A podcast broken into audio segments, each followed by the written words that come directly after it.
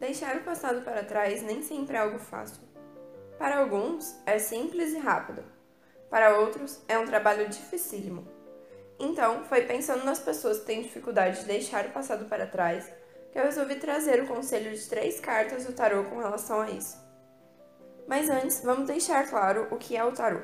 O tarô é um conjunto de 78 cartas que te aconselham, te guiam, te mostram possíveis caminhos para você percorrer com relação a algo.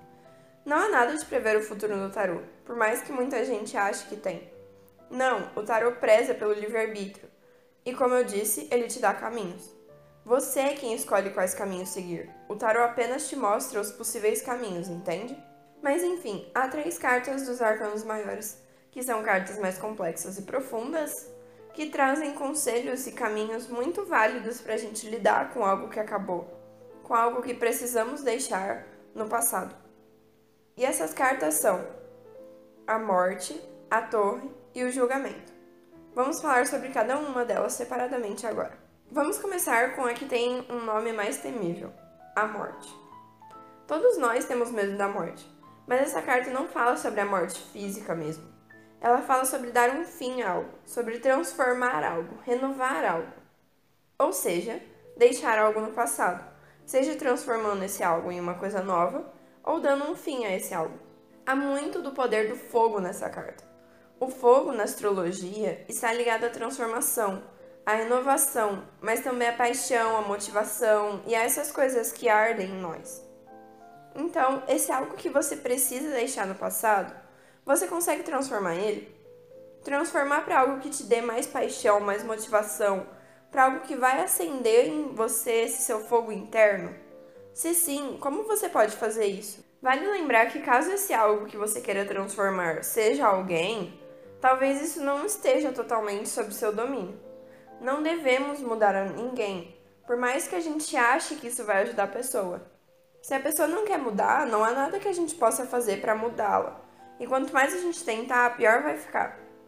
Mas enfim, caso não haja nada para fazer e transformar esse algo que precisa acabar, que precisa de um fim, então acho que está na hora de dizer adeus, de realmente colocar um ponto final e ir embora. É difícil, eu sei, mas é necessário. Não adianta nada a gente ficar em um lugar, continuar com algo que nos faz mal, que não faz mais sentido e coisas do tipo. Agora então, vamos falar sobre a carta do julgamento, que eu acho que os conselhos dela estão bastante ligados com os conselhos da carta da morte. Mas enfim, a carta do julgamento fala sobre aproveitar o fim de um ciclo, sobre curtir as coisas boas de algo que teve um fim, que acabou. Então ela fala bastante sobre esse aproveitamento que você pode realizar depois que você fizer as coisas da carta da morte, depois que você colocar um fim a algo, como a carta da morte pede que você faça caso você não decida transformar esse algo, né?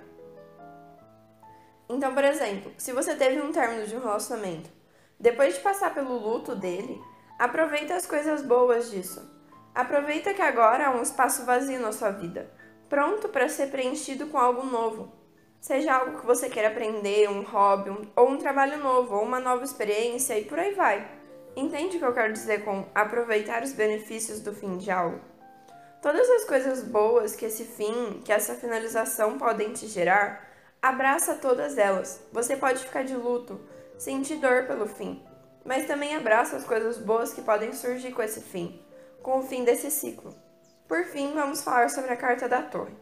Muita gente teme a carta da morte e do diabo, mas eu acho que a carta que as pessoas mais, mais temem é a carta da Torre, justamente pelo cenário horrível na carta dela. É uma tempestade, pessoas morrendo, uma torre caindo e por aí vai. Mas a gente não precisa ter medo da carta da torre, porque ela é uma carta lindíssima, pelo menos na minha opinião. Ela fala sobre esse caos que surge quando a gente, quando as coisas não vão bem, quando algo cai, despenca, quando algo desmorona. Sabe quando algo na nossa vida acaba, desmorona e parece que a gente perde o nosso chão, que a nossa vida fica um caos? Pois é, é sobre esse cenário que a carta da torre fala. E aí que vem a beleza dessa carta. Quando isso acontece, o que você deve fazer? Simples, se agarre à sua base.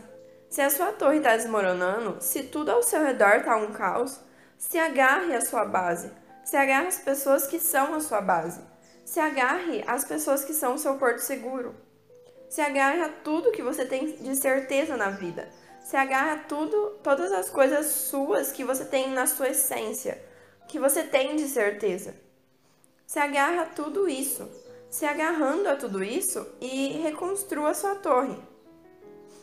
É lindo isso, não acha? A gente pode reconstruir a nossa torre em meio ao caos se a gente se lembrar de se agarrar à nossa base. Bem, esses foram os conselhos, os grandes conselhos, né? De algumas das cartas do tarô que você possa usar para deixar o seu passado para trás. Eu espero que elas possam te ajudar de alguma forma. Até o próximo episódio!